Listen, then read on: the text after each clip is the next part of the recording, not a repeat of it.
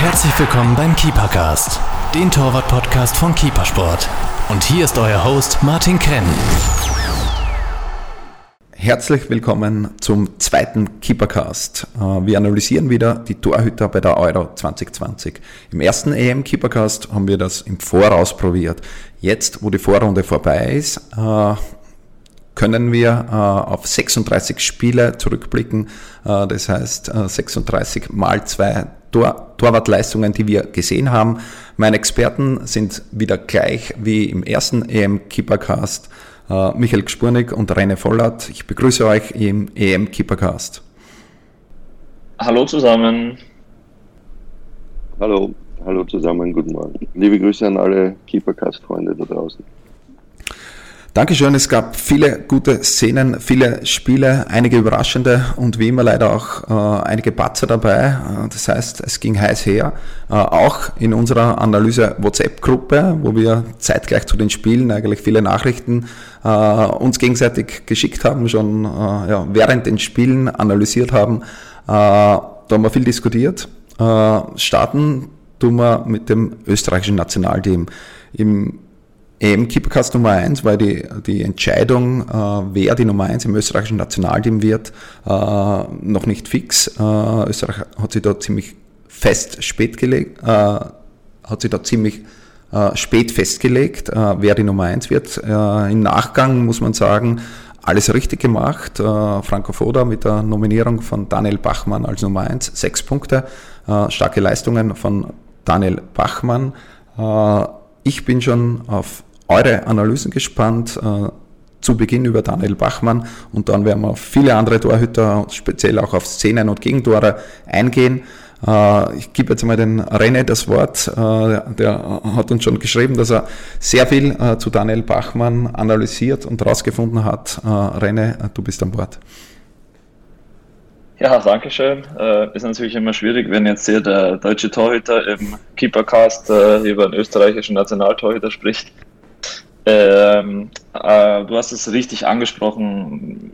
Wir, wir alle drei haben eigentlich gedacht, dass jemand anders im Tor steht. Ähm, und Österreich hat ja souverän den, den Einzug ins Achtelfinale geschafft mit sechs Punkten, wie du es auch äh, angesprochen hast. Auch gute Leistungen von, von Bachmann. Allerdings ist es so, dass, ähm, ja schon, wie du es gesagt hast, das ein oder andere mir und auch euch in unserer Gruppe aufgefallen ist wenn wir mit dem 1 zu 1 gegen, gegen Nordmazedonien starten, was eigentlich dann direkt eine, ja, ich möchte jetzt nicht sagen Symptomatik entwickelt, aber dieses Muster erkennt man dann schon immer wieder. Ähm, wer sich erinnert, ähm, war dieses in Anführungszeichen Slapstick-Tor, ähm, wo Daniel Bachmann rauskommt, ähm, im Rutschen dann quasi den Ball aus der Hand verliert. Ähm, Problematik war nicht, dass er den Ball in diesem Moment nicht festhält, weil der Impact war vielleicht, also der Zusammenstoß zwischen ihm und dem, dem, dem Spieler war vielleicht sehr groß und, und da kann es schon mal passieren, dass du dann den Ball verlierst aus der Hand.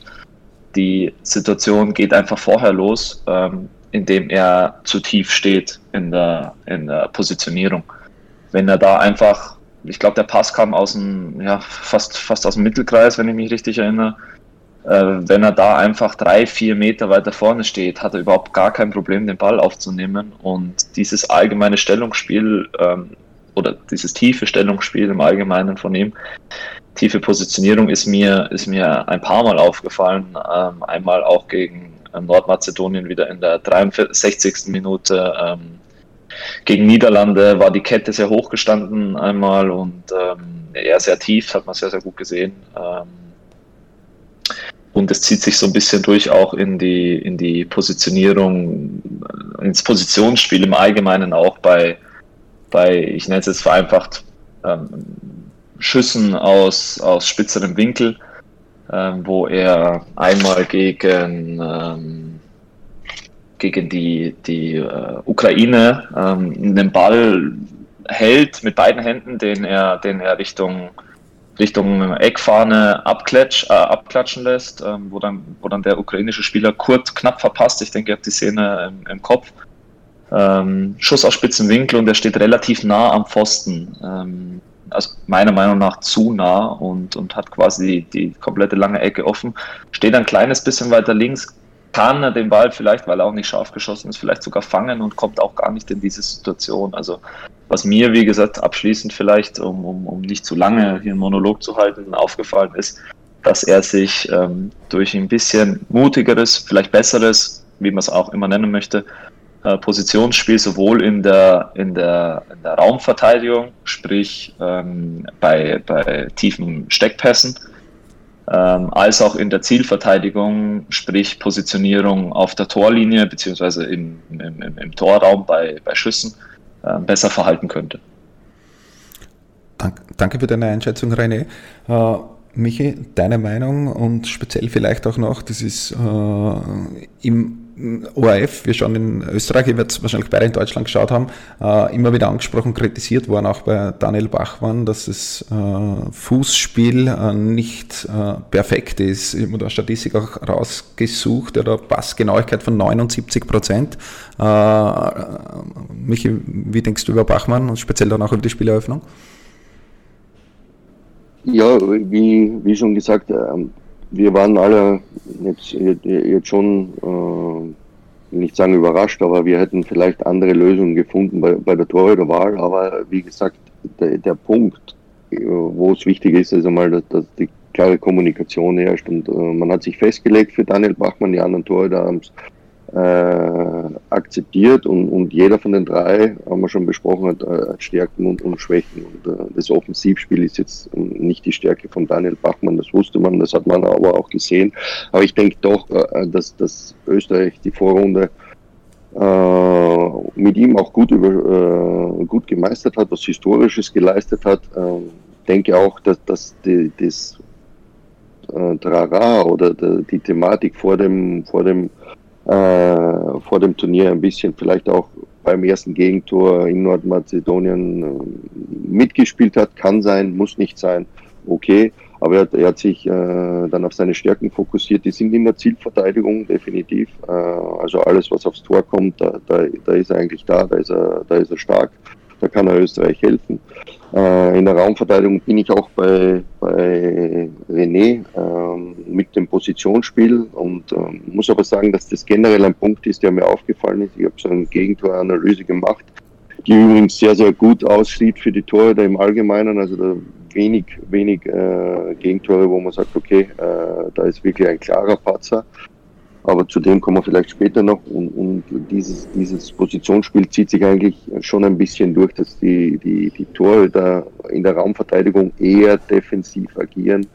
Vielleicht ein Tick defensiver, als es vielleicht im, im Verein machen würden. Natürlich großes Spotlight, Euro, du willst keine Fehler machen, wie, wie, wie Peter Golaschi zum Beispiel beim, beim Tor gegen die Deutschen. Aber solche Fehler sind mir als Torwarttrainer zum Beispiel äh, lieber. Auch in dem Fall war es okay, eine Fehleinschätzung ähm, äh, der, der Flugkurve.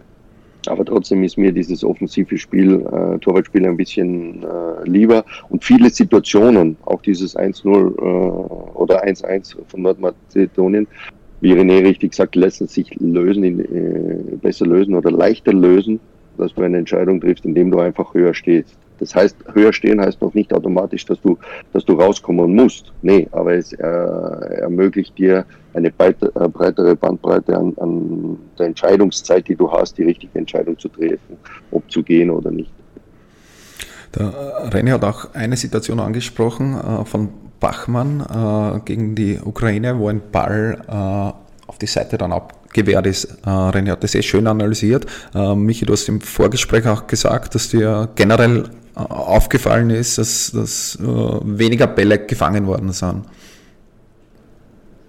Ähm, der, der Punkt war äh, ein Punkt, den, den René auch im Vorgespräch aufgebracht hat mit dem zur Seite ablenken. Ja, äh, waren viele, viele Gegentore, wo einfach nach Tap-Ins, also sogenannten Abprallern und dann den, Ball reingeschossen haben, wo, wo ich die Tore teilweise freispreche, weil, weil der Ball so schwierig war, dass sie nicht besser ablenken als können. Natürlich ist, versucht man bestmöglich in erster Linie den Ball zu fangen, in zweiter Linie dann zur Seite abzuwehren oder über das Tor zu lenken. Auch da war wieder Szenen, wo, wo du sagst, okay, wo Torhüter angeblich einen super Safe machen, den sie auch machen und im, im Endergebnis zählt immer nur der Safe. Wie er zustande kommt, ist, ist vollkommen sekundär und, und, und auch zweitrangig. Aber natürlich erhöhen richtige Positionierung, richtiger Ablauf in, in der Technik äh, die Chance, dass du einen Safe machst. Und äh, da war auch da war öfters, wo du siehst, der Tor, der steht falsch und, und hat deswegen schon irgendwie eine schwierigere Ausgangsposition, um wirklich den Ball dann abzulenken. Und, und ab und an ist es eben dann zu einem Gegentor gekommen. Ja. René, wenn ich da, wenn ich ja, da genau. direkt, direkt ein, einhaken kann, ähm, das ist ein sehr, sehr gutes Thema. Am Ende des Tages zählt der Safe, das ist, das ist äh, absolut richtig. Und ähm, das Interessante dabei ist einfach nur, wenn man sich wer die Zeit oder die Lust hat, äh, egal ob jetzt im österreichischen Fernsehen oder im deutschen äh, Fernsehen, die Zusammenfassungen der Spiele anschaut, ähm, der wird, oder auch egal in welcher Liga du das machst, Bundesliga, zweite Liga, dritte Liga, äh, der wird in den Highlights von den Top-Torhütern, also die wirklich die absoluten top-souveränen äh, Torhüter sind, ähm, in der Regel weniger Highlight-Szenen, Highlight in Anführungszeichen Szenen sehen, weil die Top-Torhüter eben durch ihr Positionsspiel, durch ihr Stellungsspiel, ach, teilweise durch die Präsenz, äh, wie auch immer, schon viele Dinge im Keim ersticken, bevor sie äh, stehen. Ähm, oder eben einen Ball äh, durch ihre Positionierung sicher fangen können, den der andere in der vollen Streckung irgendwie zur Ecke ablenken muss. Äh, deswegen sieht man jetzt von Donnarumma, Courtois äh, sehr, sehr wenige Szenen auch. Ähm, weil sie halt vorher schon stechen, beziehungsweise einfach vorher schon so gut stehen und im Ball dann einfach äh, abzugreifen. Wenn ich jetzt da so ein Beispiel reinschmeißen kann, ist, ist, ist der Olsen, der schwedische Torhüter, der gegen ähm, Spanien ja äh, ein, ein, ein im Highlight-Video ein super Spiel macht und, und äh, ist es schon richtig, egal wie es zählt, der, der Safe. Ähm, aber auch da hat man bei ihm gesehen, dass er eben, sage ich mal, ja, ähm, doch ein bisschen weniger Spielpraxis hatte. Ähm, da waren so ein paar unorthodoxe Sachen dabei, wo du dir denkst, ach, puh, den, den kannst du jetzt einfach aufnehmen oder, oder oh, da steht er aber schlecht, was dann aber im Umkehrschluss wieder, wieder ihn sehr, sehr oft in die Highlights holt und ähm, jetzt muss man sich halt dann letztendlich fragen oder beziehungsweise dann den Strich drunter ziehen und sagen, das ist dann eben der Unterschied zwischen den, den top souveränen Torhütern, denen es nicht um den den großen Safe, Big Safe. Wir hatten es vorher Highlight-Video oder Highlight ähm, in den Highlight Magenta Sport Top 10 oder, oder ähm, ähm, sonst irgendwo auftaucht, sondern der für die Mannschaft spielt. Und das Allerbeste, was ich als Torhüter machen kann, ist das Spiel zu unterbrechen. Und das mache ich dann, wenn ich den Ball festhalte. Dann passiert bei einer Ecke nichts mehr, wenn ich den Ball runterpflücke. Dann passiert nach einem Schuss nichts mehr, wenn ich den Ball sicher halte. Dann ist das Spiel beruhigt und wir sind im Ballbesitz. Und ähm, ja, äh, es gibt Torhüter, die eben durch diese Big Safe in Anführungszeichen Quote glänzen und eben Torhüter, die durch Souveränität und, und Unaufgeregtheit ähm, glänzen. Und zweitere sind mir schon deutlich lieber. Es, es, es, ist bei mir zum Beispiel in der Analyse auch immer der, der Auftrag, okay, oder ich gehe das Ganze immer so an, dass ich sage, okay, was ist passiert? Also wie war die Szene, war es ein Schuss, war es ein Kopfball? Dann das zweite, wie schwierig war die Situation? Und da kommt eben so eine Kategorie, wo ich natürlich schon unterscheide, okay, ist es ein Must-Save oder ist es ein Big-Save, wo vielleicht, äh, wenn der Tor und, und, und der Fernsehzuschauer schaut auf den Torhüter, wie spektakulär ist er gefallen, wo ich den, aber die, den Ball bewerte und auf das dann, dann hingucke und den so einschätze, okay, wie war's? Und in dritter Linie dann, oder der dritte Punkt ist dann natürlich, okay, wie hat sich der, der Torhüter da da verhalten. Und da ist auch bei Gegentoren zum Beispiel öfters, wenn, wenn, wenn du gefragt wirst, ja, aber den muss er halten oder den muss er Dings, dann gehe ich auch da durch und sage, okay, nee, zuerst einmal, wie war die Situation, wie schwierig war es, weil da ist schon oft eine Diskrepanz in der Auge des Betrachters. Und, und, und in dritter Linie dann, was hätte der Torhüter wirklich anders machen können? Öfters ist er auch hin mit der Hand, hat aber einen perfekten Ablauf, ein perfektes Timing. Äh, ist einfach unlucky in dem Fall. Aber auch da lasse ich mir meistens gar nicht so auf Diskussionen ein, weil, weil dann sage ich, okay, ich habe mein Ampelsystem bei Gegentoren, wie ich es bewerte, und dann sage ich, ja, das, das, das, das meine Sprache sprechen, für mich ist das diese Farbe. Das hat fünf Farben, von grün bis, bis, bis, bis rot. Das ist diese Farbe und jetzt, und jetzt sage ich auch, warum ist es so und was hätte der Torwart anders machen, was nicht immer unbedingt zu einem anderen Ergebnis führen muss, aber kann natürlich. Das ist ja das Schöne, was ich, ähm, was ich jetzt, wenn ich da auch nochmal kurz, ähm, dieses Ampelsystem, ja, also wir kennen ja alle oder alle Torhüter, die jetzt hier auch zuhören, kennen ja den Klassiker, wenn der Torwart rauskommt, muss er den Ball haben, wenn das, dann das. Mhm. Ähm, das Torwartspiel ist so viel komplexer, als es einfach runterzubrechen auf irgendwelche plumpen Formulierungen und da finde ich, das, das habe ich das letzte Mal eben auch äh, von dir mitgenommen, als du gesagt hast, ein Ampelsystem, in dem du diese Fehler einteilst klarer Torwartfehler, ist es vielleicht ein Technikfehler, wie ist der Ablauf. Ähm, so müsste man jedes Gegentor seriös analysieren, weil alles andere ist einfach nur eine plakative Darstellung und hilft natürlich weder in der Entwicklung des Torhüters, noch ist es eine saubere Analyse. Das muss ich ehrlich sagen, das habe ich auch aus dem letzten ähm, Ding mitgenommen und werde in meiner Analyse von meinen eigenen Gegentoren mir auch dieses Ampelsystem äh, mal vornehmen. Können wir gern drüber reden dann auch. danke dir. Äh, bleiben wir bei der Gegentoranalyse. Uh, Michi, du hast es im, im, Vorfeld und auch vorher schon angesprochen.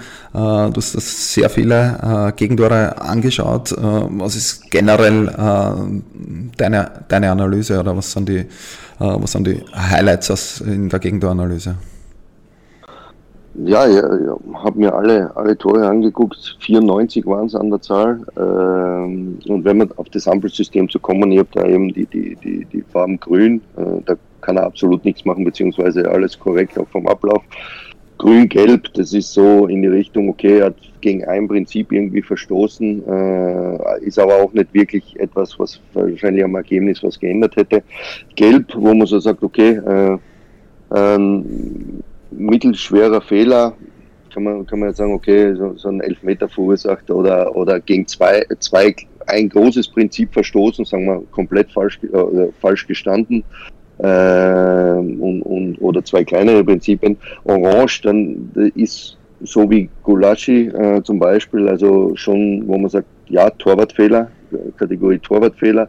Und Rot ist irgendwie, wo man sagt, ja, ist ein Fauxpas, wie äh, der Kollege aus der Slowakei, äh, gestern Dubravka, äh, mit dem Biblitzer Tor zum Beispiel. Und äh, wie gesagt, es war für mich war, war weit mehr als die Hälfte entweder grün oder gelb-grün. Das soll auch so sein, aber es war trotzdem äh, erstaunlich hohe Anzahl, wo, wo ich sage, ja, äh, die Leistungen bei, bei, bei, bei der Euro, bei den Gegentoren oder, oder bei die, die Tor, Torwartbeteiligung bei den Gegentoren ist wirklich ist sehr gering. Was mir aufgefallen ist auch, und nicht nur mir, auch öfters natürlich in, in, in den Berichterstattungen schon zur Sprache gekommen, viele Weitschüsse, wo ich, wo ich schon eine Ableitung danach habe, wo, wo viel in letzter Zeit nach innen gesetzt wird. Das heißt, im Zeitpunkt des Absprungs wird, wird das Bein nach innen, äh, das, das Absprungbein nach innen gesetzt und dann weggedrückt was bei, bei Nahdistanzschüssen, also alles, was innerhalb vom Strafraum ist, äh, die schnellste Methode ist, aber eben bei Weitschüssen manchmal mit Zwischenschritt und nach außen setzen oder wie es Thomas Rumram macht, eben auf den Außenstand wegdrücken, äh, schon, schon auch nötig. Und, und das zeigt mir wieder, dass das Torwartspiel so flexibel ist und nicht eine Technik die entscheidend ist, sondern, sondern viele weitere Techniken. Das wäre zum Beispiel ein Punkt. Ich weiß nicht, ob man auf das schon, René, ob du da schon oder und Martin, ob ihr da was dazu sagen wollt, aber Thema Weitschüsse, die, die durchaus äh, sehr hervorragend waren und, und, und die meisten eigentlich schon unhaltbar. Aber das, das war schon, ja, wie, wie gehen wir, meine Fragestellung ist dann, wie gehen wir damit um, äh, mit dieser, ich will jetzt nicht von einer Entwicklung sprechen, aber wie gehen wir mit dieser Thematik um, äh, Weitschüsse? Ja, René, sehr gerne. Äh, deine Meinung würde mich auch interessieren. Spannendes Thema. Absolut spannendes Thema und auch ähm, für mich persönlich ähm, ja gerade äh, relevant, ähm, weil natürlich im, im vergangenen Saison, was mich persönlich betrifft, aus 38 Spielen habe ich drei sogenannte Weitschusstore tatsächlich äh, kassiert, die so ein bisschen also außerhalb des 16ers waren, ähm, außerhalb des 16er Kreises waren. Und ich fand die Quote jetzt an sich auch nicht so verkehrt. Ähm, das ist gute Quote. Habe eine, ja. hab, hab eine Analyse bekommen, in der ähm, nur die reinen Daten, also nur die reinen Zahlen, wo, von wo wurde das Tor geschossen, ohne dass derjenige sich die Szenen angeschaut hat, ähm, wo, wo war der, der Schusspunkt und wo ist der Ball eingeschlagen Und als Trainingsempfehlung habe ich äh, bekommen dann quasi, ohne dass er das Video gesehen hat, dass wir Weitschüsse trainieren sollen, weil ich da anfällig bin. Und ähm, ich muss ganz ehrlich sagen, wenn ich, wenn ich da jetzt in, in die eigene Analyse gehe, da, da waren also zwei dieser Weitschusstore waren ab, absolut so in meiner Meinung nach un, in meiner Meinung nach unhaltbar. Allerdings, was du gerade gesagt hast, das war wer, wer Lust hat, sich das anzuschauen, das war das Spiel gegen Wien Wiesbaden in der Rückrunde. Äh, zieht er aus wirklich, ich glaube, es waren 30 Metern ab und die Flugkurve ist so brutal, dass du ja in der Pos meine Position war richtig äh, in dem Moment. Ähm, die Schritte waren da ähm, der Ball, meine Hand müsste halt einfach zwei länger oder meine, mein, mein Arm müsste zwei Meter länger sein, ähm, weil in meiner Position, der fällt halt wirklich im letzten Moment hinten unten rein. Allerdings ähm, habe ich mich da natürlich auch gefragt, hey, kannst du, du siehst ja, er schießt. Du siehst ja an der, an der Körperhaltung, okay, der, der, der, der Spieler wird jetzt aus 25 Metern, er wird abziehen. Ähm, ob du dann mit deiner Schrittreihenfolge beziehungsweise dich darauf vielleicht anders fokussierst und eine andere, eine andere Schrittreihenfolge wählst, ähm, wäre vielleicht eine Idee, aber ich, ich gebe das gerne zurück an dich, äh, äh, Michi, weil ähm, mich würde es da interessieren, ob du da einen Lösungsansatz hast. Spiel mal einfach mal diese Situation durch. Ähm, du siehst, der Stürmer oder, oder der Spieler wird aus 25 Metern, er legt sich einen Ball zurecht und du siehst schon in der Körperhaltung, er wird jetzt abziehen. Was machst du in dem Moment? Weil in der Regel stehst du ja bei einem Schuss aus 25 Metern nicht auf der Torlinie.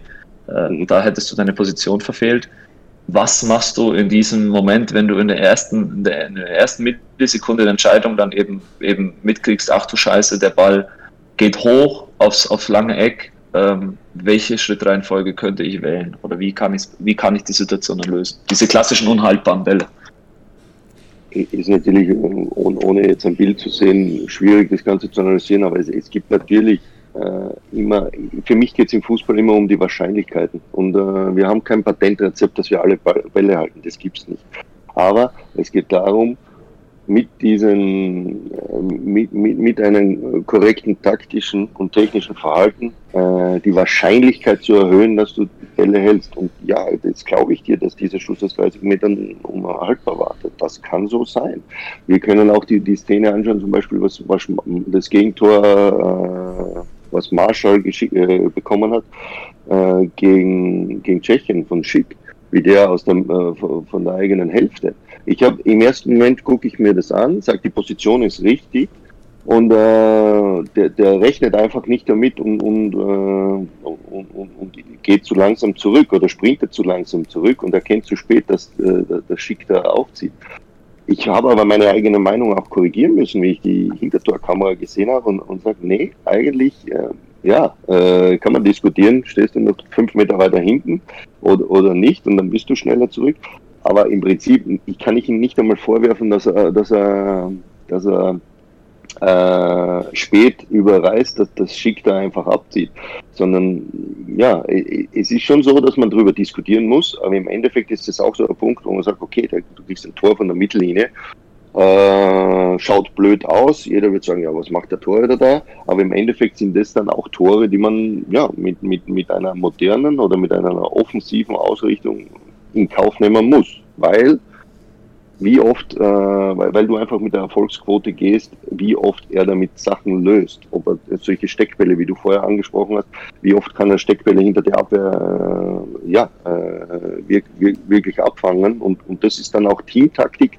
Und das kommt natürlich auch in meine Analyse dazu, wo ich sage, okay, die da ich kenne die Tore ja nicht von Tag zu Tag drin. Deswegen schaue ich auch äh, die Techniken oder, oder die, das taktische Verhalten oder wie, wie, wie der normalerweise gewohnt ist mit der Positionierung, äh, gebe ich ein bisschen Spielraum mehr bei der Analyse, als ich wahrscheinlich bei meinem eigenen Tor da äh, mache, der natürlich hundertprozentig weiß, okay, wie oder wo wir uns austauschen und der, der weiß, okay, das ist das beste Prinzip für uns und, und, und so handeln. Das heißt, da haben wir dann quasi wieder den, den Entschuldigung, dass ich, ja. dass ich wieder einhake. Ich finde, das ist, ist, gerade ein sehr, gerne, sehr, sehr gutes gerne. Gespräch, wo man sich austauschen kann. Da sind wir wieder bei dem nächsten Klassiker, den auch jeder Hörer ähm, kennen wird. entweder aus der eigenen Erfahrung oder eben aus dem Fernsehen, ähm, dieser Klassiker, ja, da sieht er, dass der Torhüter zu weit vom Tor steht. Ähm, diese Positionierung, diese Positionseinschätzung, die ja sowohl auch von der Taktik der Mannschaft abhängt, höhere Kette, höher verteidigender Torwart, aktuell normalerweise, ähm, wo wir als Torwart-Experten, sage ich mal, oder, oder selber Torhüter bzw. Ähm, Torwarttrainer ähm, sehen, nein, die Position war vollkommen richtig in diesem Moment, weil es ja um diese Wahrscheinlichkeit geht, wie du es angesprochen hast, diese Situation zu meistern. Ähm, und ähm, das ist natürlich auch wieder dieser Klasse, Klassiker, dieses Plakative, das wollte ich nur gerade mal erwähnen. Also oft wird ja dann gesagt, ja, okay, der haut den Ball da oben in den Winkel. Er sieht, dass der Torhüter zu weit vom Tor steht, was überhaupt nicht Fakt ist. Also da ist wieder diese Riesendiskrepanz zwischen öffentlicher Wahrnehmung und tatsächlicher Analyse ist aber dann für den Amateur-Torwart äh, dann auch die Schwierigkeit, also, äh, wie er damit umgehen soll. Ne? Weil jetzt, jetzt haben wir da viel gehört. Ne? Jetzt haben wir gehört, äh, muss eigentlich offensiv vorne stehen, äh, mit der Chance überhoben zu werden. Wird im Amateurbereich nicht so oft äh, äh, stattfinden, de facto wie, wie im Profifußball. Aber trotzdem, wenn es passiert, ja, gibt es im Amateurbereich dann nicht die Analyse, so wie es wir jetzt machen, und auch nicht die vier oder fünf Wiederholungen, wo man dann wirklich sagen kann, der ist aber eigentlich richtig gestanden, sondern da heißt es dann einfach, du bist überhoben worden, äh, Torwartfehler. Äh, und ganz am Anfang haben wir, haben wir gehört, äh, umso besser Stellungsspiel äh, ist, äh, umso mehr Bälle ich fange, umso unspektakulärer schaut's aus, äh, umso weniger wäre ich dann vielleicht auch von Nicht-Torwart-Experten als, als gut äh, empfunden. Und da ist meine Frage an euch, wie soll der Amateur-Torwart äh, mit solchen Situationen umgehen? Was äh, empfiehlt ihr da Amateur-Torhütern, äh, vielleicht Reine? Ähm, vielleicht bin ich da jetzt der, ne, es ist, es ist jetzt es ist, es ist ein sehr schwieriges Thema, weil ich ein extremer Verfechter des, des unspektakulären Spiels bin. Ähm, mittlerweile muss ich aber sagen, ich verstehe das, wenn, weil wir sind, egal in welcher, egal in welcher Liga du spielst, äh, egal wo du bist, Fußball ist Entertainment. Und die Leute wollen spektakuläre Sachen sehen. Und ich, ich, ich ich kann das teilweise den, den, den, den Torhütern, die eher auf die spektakuläre Art und Weise ausgelegt sind, nicht mal übel nehmen, weil, weil du bekommst dafür Lob, du bekommst dafür ähm, Anerkennung, du wirst, du wirst, du wirst mehr wahrgenommen. Ähm, es ist natürlich diese Krux des Entertainment-Geschäfts, das so ein bisschen der Entwicklung ähm, des Torwartspiels so im, im, im Weg steht. Ja? Und egal auf welchem Niveau ich das, das sehe, du hast es gerade gut zusammengefasst. Bevor ich in diese Situation komme, zu sagen, oh, oder dass die Öffentlichkeit sagt, ach, es ist ein Torwartfehler gewesen, obwohl er alles richtig gemacht hat, verstehe ich, dass einige Torhüter den Schritt zurück machen und sagen, ah, ich mache lieber das Einfache und schaue, dass ich keinen Fehler mache. Wenn ich nicht versuche, den Ball zu fangen, dann kann er mir nicht durchrutschen. Wenn ich mit beiden Händen den Ball einfach zur Seite abwehre, ja, das, da wird er nicht durchrutschen. Auch der schwierige Ball, vielleicht der schwierige Aufsetzer. Letztendlich muss man sich dann selbst entscheiden, was man möchte oder was man sein möchte. Ich sage jetzt nicht, dass es ein Scheideweg ist, aber, aber ähm, das Risiko des, des, des souveränen, unspektakulären Torhüters ist natürlich in Anführungszeichen wesentlich höher für sich selbst, weil, weil Fehler, die dann passieren können, ähm, eher auf ihn zurückfallen. Auf der anderen Seite wird dir jede Mannschaft und jede Elf, mit der du zusammenspielst, sagen, es macht einen riesen Unterschied, ob du in Anführungszeichen einen Showman hinten drin hast oder jemanden, wo du weißt, der kommt auch in der 90. Minute raus und fängt die Flanke ab. Ja, und, und boxt sie nicht wieder raus und dann kommt die nächste Flanke und dann boxt sie wieder raus und kommt die nächste Flanke und dann wäre er den, den Schuss zur Ecke, den er eigentlich sicher fangen kann, dann kommt die nächste Ecke. Wie gesagt, die Mannschaft, die wird das schon, schon, schon, die wird das schon spüren, wenn du diese Souveränität hast, wenn du versuchst, souverän zu spielen und unspektakulär zu spielen. Ähm, auf der anderen Seite, die Zuschauer draußen, die werden es natürlich nicht mitkriegen und vielleicht auch die Trainer oder wie auch immer. Deswegen verstehe ich, ich verstehe beide Sachen, aber ich, ich bin da einfach darauf gepolt und es ist meine Art und Weise des Torwartspiels, unspektakulär zu spielen, nicht mehr aus der Szene zu machen, wie sie ist, weil ich spiele für den Teamerfolg. Und der Teamerfolg ist dann eine höhere Wahrscheinlichkeit oder eine höhere Wahrscheinlichkeit gegeben, wenn ich meinen Teil dazu beitrage, dass ich die Wahrscheinlichkeiten des Gegners, ein Tor zu schießen, verringere. Entschuldigung für meinen Monolog da, vielleicht kann da Michi äh, gerne äh, nochmal einhaken. So, so viel mein Statement dann. Na, du, du sagst absolut richtig. Diese Diskrepanz ist ja, ist ja irrwitzig. Und äh, ja, die, das ist aber gehört zu unserem Torwartspiel dazu. Und meine Message ist da kurz und knapp einfach, sei einfach du selbst. Ich bin jetzt auch ein Torhüter gewesen, der eher, ein, äh, so wie, wie, wie René, äh, gehandhabt hat, Effektivität. Äh, wenn du aber Showman bist, dann sei auch ein Showman. Du musst ja sowieso klarkommen mit dem, äh, was in dir ist. Du musst dich wohlfühlen. Und äh, gutes Beispiel, da, da ist sicher Andi Lute, der, der eben auch da äh, eine sehr, sehr gute Saison gespielt hat und wirklich durch diese Unaufgeregtheit der Mannschaft so viel gibt. Und äh, die Mannschaft äh, ganz klar sagt, ja, beim Andi, da wissen wir, was wir haben, das ist, das, das ist gut. Im Fernsehen oder, oder so hat er sich vielleicht erst über, äh, über die Zeit in der Saison erkämpfen müssen, äh, diesen Status, dass er, dass er wirklich gut performt. Und äh, das ist ganz klar ein Punkt. Und das Zweite ist auch, äh, ja, auch wir sind bei der Analyse öfters, und das ist dann ein Punkt, wo man öfters mit der Einzelanalyse mit dem Spieler schmunzeln muss, wenn man ganz genau weiß, Torhüter macht einen guten Save, hat aber einiges dabei falsch gemacht, oder er kriegt ein Gegentor und äh, da sitzt du als Trainer natürlich auch draußen und denkst dir, puh, im ersten Moment in der Emotion denkst du auch, puh, äh, hoffentlich hat das jetzt keiner so gesehen. Äh, und, und, und dann wird vielleicht nicht drüber gesprochen und dann, dann, dann, dann, dann weißt du aber bei der Analyse, hey, so und so, du weißt schon, dass du eigentlich das und das anders machen kannst, du bist aber glimpflich in den Medien davon gekommen. Weil die äh, einfach die, die in der Bundesliga auch die und jetzt natürlich verstärkt noch bei der EM, äh, alle Welt schaut auf dich und, und, und du wirst beurteilt. Äh, siehe, siehe Bachmann, wie viele Messages habe ich bekommen, okay, was sagst du Bachmann? Äh, und, und, und ganz wichtig, diese Emotionalität rauszuholen und äh, immer den Torhüter auch bewusst machen oder als, als, äh, als, als, als Hobby-Torhüter oder Amateur-Torhüter wirklich Selbstreflexion und sagen, okay, der Trainer schreit mich jetzt an, ich hätte rauskommen sollen, aber jetzt einmal in Ruhe, Hätte ich das machen können? Ja, nein. Vielleicht auch nicht immer in die Diskussion gehen mit dem Trainer, vor allem nicht auf der Bank. Das ist ein Tipp an alle Torwarttrainer von mir.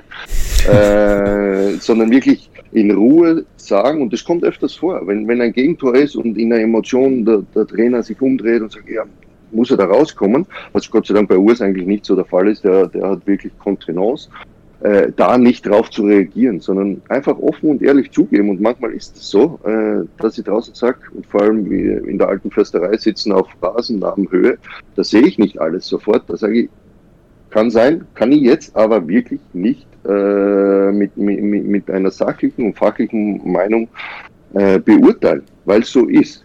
Da, da, da, da fällt mir kein Zacken von der Krone oder, oder da habe ich nicht weniger Qualität deswegen, sondern da stehe ich offen dazu und sage, ich kann es jetzt in der Geschwindigkeit nicht sehen, weil ich auch nicht die Linie sehe, weil ich das alles nicht so wahrgenommen hat. Kann ja vorkommen im Spiel. Und dann ist natürlich wichtig, das in Ruhe, äh, sachlich, äh, ich habe natürlich die Möglichkeit mit Video das zu beurteilen, aber als, auch als Torwart einfach ja, drüber stehen, auch mal äh, sagen, okay, selbst ehrlich zu sein, so war's, so sehe ich's und äh, gar nicht groß in eine emotionale Diskussion rein, sondern, sondern versuchen einfach, ja, wenn, wenn, wenn Experten glauben, das war falsch, dann lasst sie das glauben. Äh, wenn so ist, dann weißt du selbst am besten und äh, ja, sagst halt deine Meinung dazu. Sehr schöner Exkurs, äh, sehr, sehr interessant, äh, wie ich finde. Äh, darum habe ich das jetzt auch nicht abgebrochen. Jetzt gehen wir aber wieder auf die Euro-Retour, auf die Gegentoranalyse vom Michi Retour. Hast du da noch Themen, die du ansprechen möchtest? Es waren ja einige Eigentore auch, wo man sagen kann, okay, das sind Hopperlas, äh, wo ich aber jetzt nicht unbedingt einen, einen, eine Abfolgung davon habe. Äh, die äh, Standards als Team äh, ist schon was, wo, wo viele Standard-Gegentore, vor allem seitliche Freistöße oder Ecken, zu Toren geführt haben, direkt oder indirekt äh, in der Folge, zweite Bälle. Äh, das Thema ist natürlich beim Nationalteam, die bist du auch nicht so gut eingespielt äh, als wie äh, im, im, im, Vereinsteam. Also möchte ich da auch nicht unbedingt jetzt äh, äh, mehr dazu sagen. Thema 1 gegen 1 waren wenige Gegentreffer Und das, da würde ich gerne mit euch kurz drüber reden. Das sehe ich aber eine Entwicklung im Torwartspiel, dass viele Saves im 1 gegen 1 gemacht wurden, dass, dass die Torhüter ruhiger bleiben, einen fixen Ablauf haben, egal ob jetzt im langen Block rauszuschieben, das heißt in einer Technik mit dem ausgestreckten Bein äh, zum Ball nach vorne zu schieben oder einfach äh, ein Blockverhalten, wo, wo du nicht entgegenkommst, aber, aber eben äh, mit einer Handreaktion oder einer Fußreaktion den Safe machst. Da waren wenige Gegentreffer. Ich kann es da jetzt aber quantitativ nicht beweisen, aber ich denke, dass da extrem, was ich so im Kopf habe, viele Saves auch waren und da sehe ich eine Entwicklung im Torwartspiel, muss ich sagen. René, deine Meinung 1 gegen 1 bei der Euro? Absolut. Also da bin ich absolut äh, derselben Meinung und ich finde das sehr, sehr schön. Vor einigen Jahren, also schon deutlich länger her, ich sag mal vor zehn Jahren, war das klassische 1 gegen 1 Verhalten und teilweise ist es noch in, in, in anderen Ländern immer noch so. Ähm, 1 gegen 1, ich renne einfach drauf und springe irgendwie blind äh, rein und wenn er mich anschießt, ist es halt der Klassiker wie ein Big Save.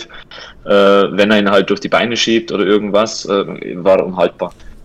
Ähm, das ist schon eine sehr, sehr schöne Entwicklung, ähm, dass, dass, dass die man weltweit, sage ich mal, zumindest sieht oder jetzt auch bei der EM sieht, in der Bundesliga sowieso, ähm, dass die Torhüter mit einer sauberen Technik diese Wahrscheinlichkeit, von der wir immer sprechen, erhöhen, ähm, den Ball zu halten.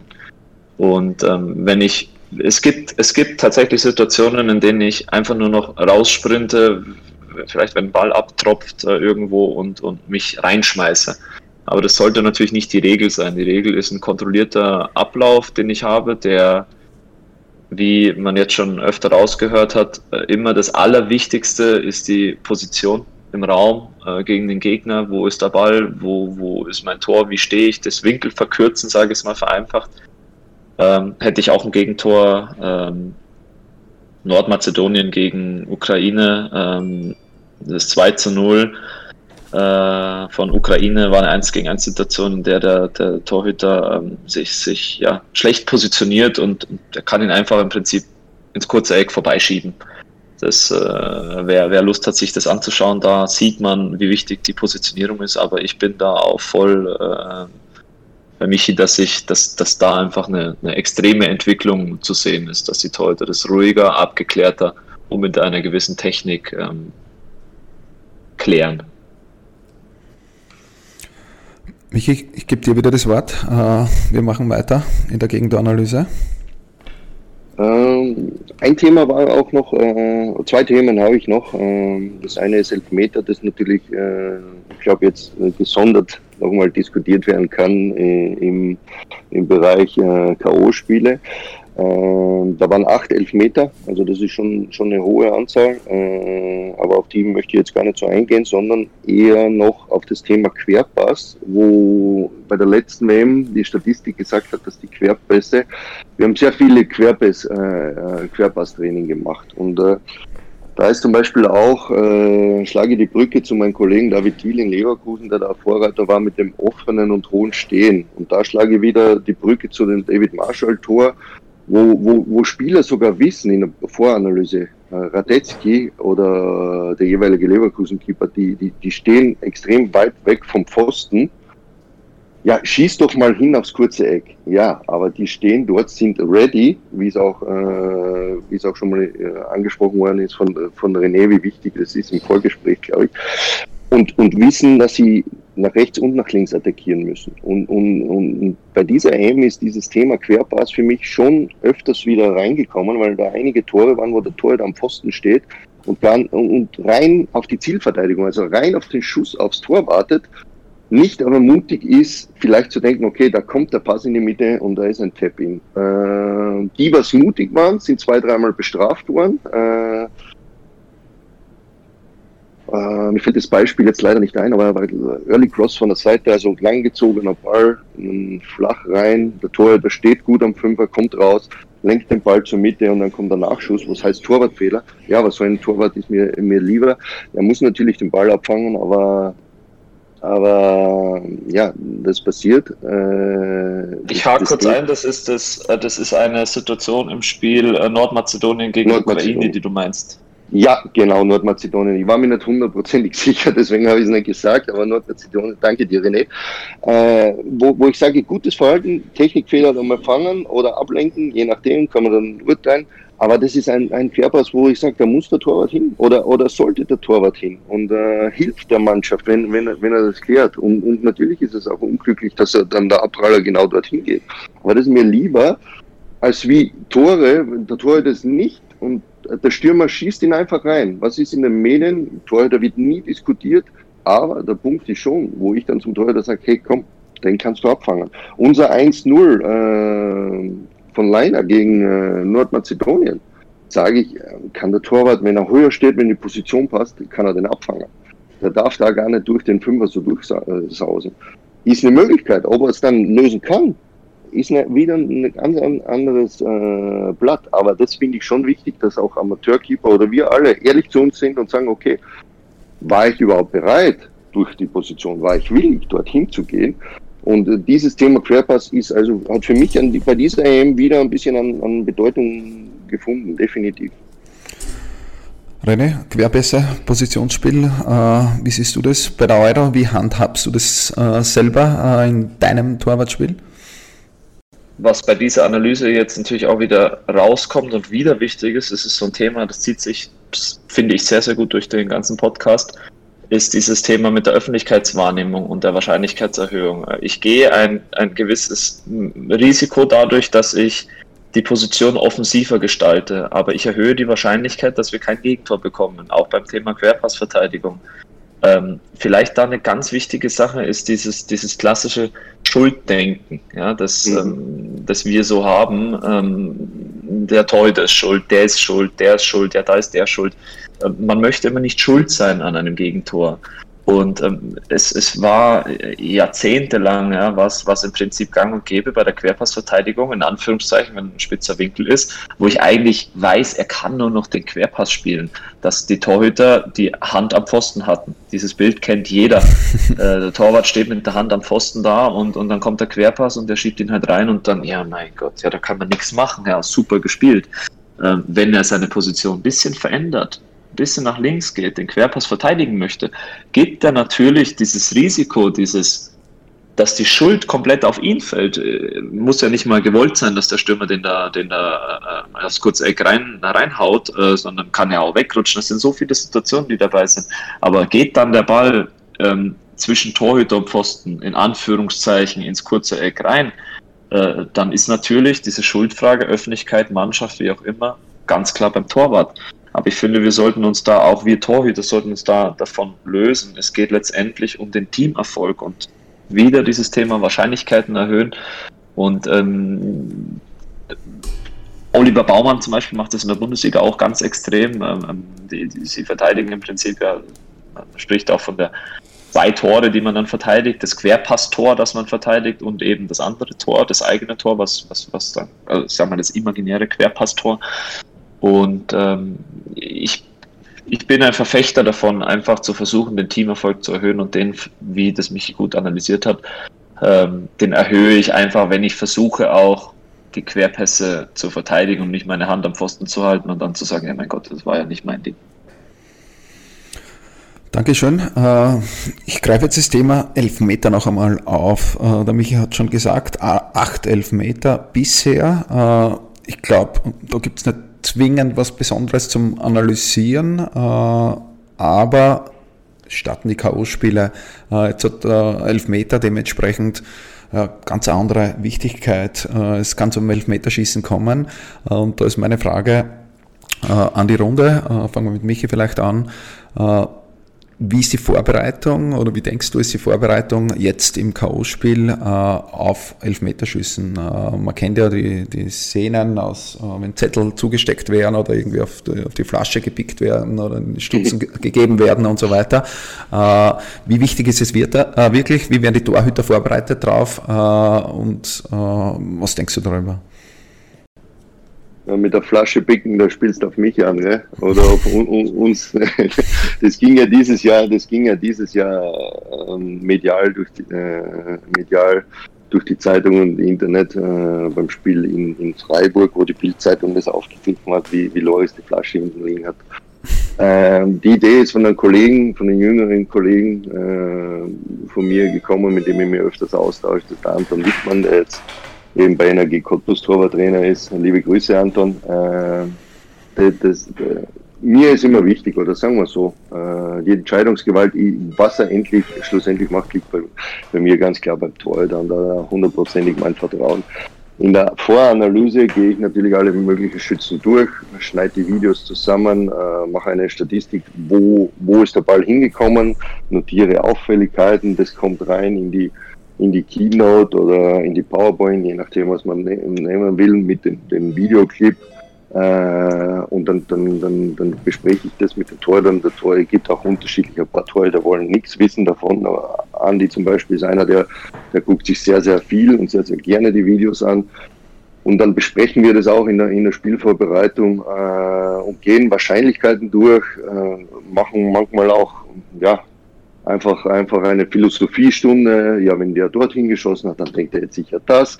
Ob das was bringt, keine Ahnung, weil wir wissen ja nicht, wie der Schütze wirklich denkt und wie er in dem Moment denkt, wo er anläuft. Aber es geht einfach darum, auch hier, jetzt wiederholen wir uns und vielleicht wird es Unwort des Jahres von der, oder Unwort äh, des Dings, Wahrscheinlichkeit. Wenn er so oft dorthin geschossen hat, oder du irgendwie ein Muster erkennst, äh, dann, dann besprechen wir das und schlussendlich weiß dann der Torhüter oder mein, mein Torhüter, den, den ich da trainiere, der weiß, er hat volle Entscheidungsgewalt und wenn er das glaubt, dass er was anders macht, als was unsere Idee ist, go for it. Weil es geht mir nur darum, dass er im Kopf frei ist äh, und, und, und, einfach ja, ähm, dann bereit ist. Ein Thema, was wir diese, diese, dieses Jahr natürlich ein bisschen sogar extra angesprochen und, und teilweise in vier, fünf äh, kurzen äh, Sessions dann auch noch, noch ausprobiert haben, ist, ist ein spezifisches Abdruckverhalten, weil, weil ja die Regel sich geändert hat. Und äh, da haben wir auch verschiedene Varianten gesehen jetzt, äh, hinter der Linie starten oder was auch immer. Das war kurz auch ein Punkt, aber im Prinzip geht es mir darum, den, den Torhüter äh, die Infos zur Verfügung zu stellen, eben damit in der Hektik er kann ja sein, dass er was vergisst äh, und dann nicht rausgucken muss zu mir und ich zeige dann an links, links, links und meine rechts, rechts, rechts oder er sieht das anders, weiß jetzt nicht dieses Spiegel verkehrt. Deswegen war die Idee von der Flasche, äh, die natürlich auf, auf äh, oder, oder der Zettel mit den Schützen und wo er hinschießt, auf die Flasche geklebt. Schön mit einem, mit einem äh, durchsichtigen Paketband, das also auch bei Regen geschützt ist, dass er nichts verschmieren kann, äh, abgesichert und dann hat er die Flasche. Und vielleicht äh, geht er hin zur Flasche, da ist der Zettel oben und es löst was im Sturm aus. Es löst sicher was aus, löst was Negatives aus, weiß man nicht, aber das sind, ist so die normale Vorbereitung bei, bei uns.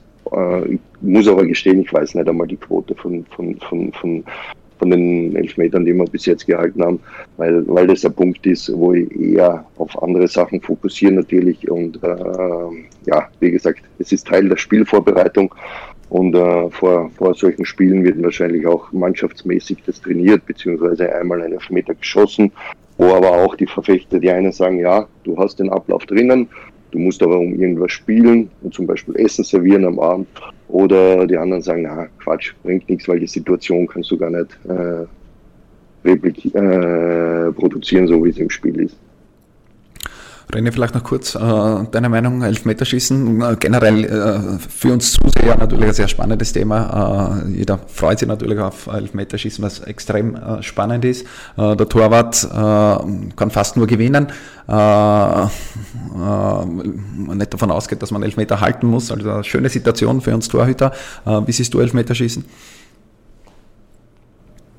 Hm, also wenn ich ganz kurz über, über, über meine persönliche Vorbereitung auch spreche, ich bin da auch sehr akribisch, schaue mir die Videos an, schaue mir die Schützen an, äh, wie auch bei Standards, Freistößen, Ecken, wie sonst was und versuche dann natürlich auch ein Muster zu erkennen.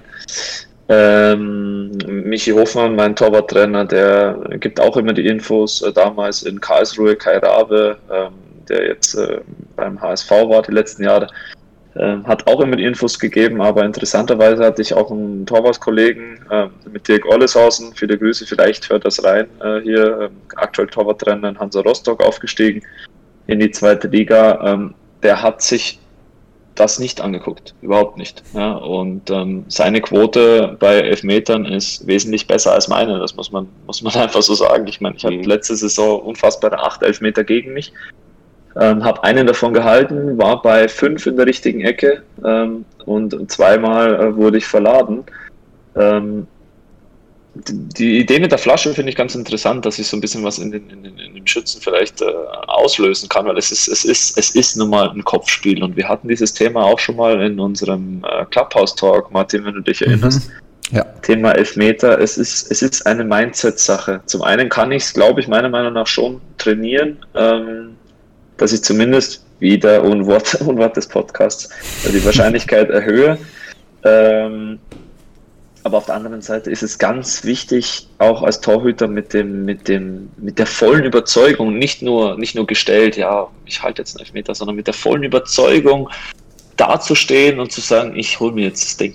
Und das ist mir scheißegal wie. Und diese, diese, ich glaube auch, dass diese Art und Weise, wie der Torhüter am Tor steht, wie er da macht, seine Präsenz, ähm, die ist natürlich bei manchen Namen, wie jetzt Manuel Neuer als Welttorhüter, äh, sowieso schon gegeben, aber vielleicht gerade im Amateurbereich diese wirklich Überzeugung ausstrahlen, vielleicht auch schon vor dem Pokalspiel oder, oder, oder auch mal privat einfach mal mental diese Szenen durchzugehen und dieses Mindset reinzubekommen, ich halte diesen Elfmeter und ich gewinne dieses Elfmeterschießen. Ja, und immer der nächste und wieder und den halte ich und den hole ich mir.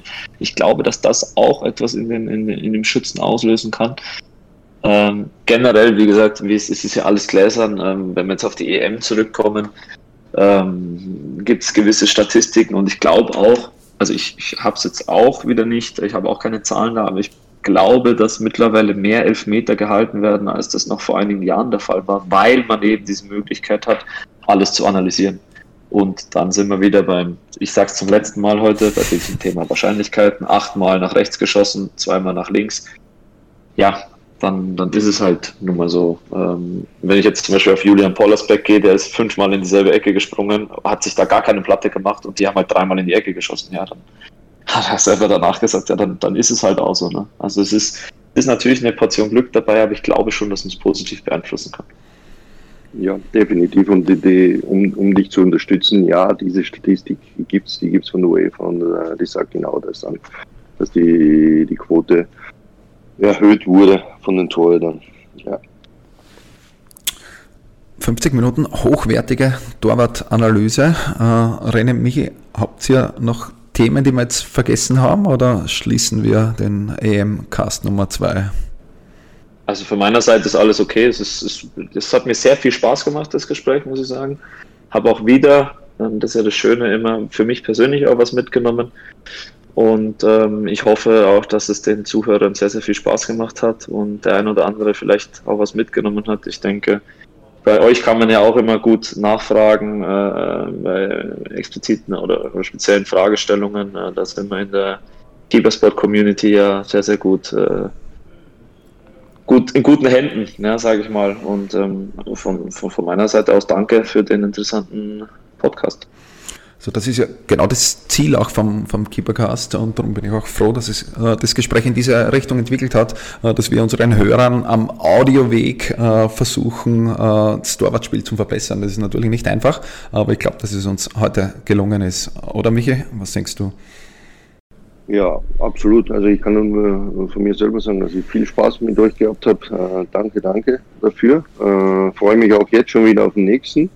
Äh, und, und von meiner Seite äh, natürlich jederzeit. Ich weiß nicht, äh, ob es möglich ist. Es können ja oder sicher ist es möglich. Und ich, ich denke, wäre ein Vorschlag auch von mir, dass wir die Community vielleicht auch fragen, ob die Themen dann haben, die man vielleicht im dritten Podcast oder auf anderen Wege ja, lösen. Das, das wäre mein Vorschlag. Also fühle mich schon bereit dazu, definitiv. es macht einfach Spaß, dieser Austausch auch und ja, und äh, einerseits schön, äh, wenn, wenn, man, wenn man eben auch andere Meinungen hört, beziehungsweise andere Sichtweisen, das bringt einen weiter. Und äh, wir, ja, wir gehen vorwärts, wir schauen die ganzen Achtelfinalspiele, die Viertelfinale, dann geht's weiter und äh, ich freue mich drauf. Torwartspiel gibt's immer genug zu philosophieren. Super, danke. Dann äh, schließe ich offiziell den Keepercast. Äh, herzlichen Dank, äh, Michi und Rene, für eure Analysen. Auch ich, äh, so wie wir alle, äh, freue mich. Wir freuen uns äh, auf K.O.-Spiele, auf einen Sieger. Ich freue mich schon auf die Analyse mit euch. wie gesagt, der dritte und letzte EM-Cast kommt dann nach dem Finale. Wir werden uns alles in Ruhe und im Detail ansehen, werden in unserer WhatsApp-Gruppe weiter äh, die Themen vorab analysieren, aufbereiten für euch. Äh, bis zum nächsten Mal. Danke fürs Hören. Äh, ciao, ciao. Von der Keeper Base in Kottingbrunn. Das ist der Keepercast. Gefällt dir, was wir hier machen? Dann teile und bewerte unseren Podcast und folge uns auf Soundcloud und iTunes. Warum machen wir das Ganze, fragst du dich? Weil Leidenschaft im Herzen beginnt. Keepercast, right from the heart of goalkeeping.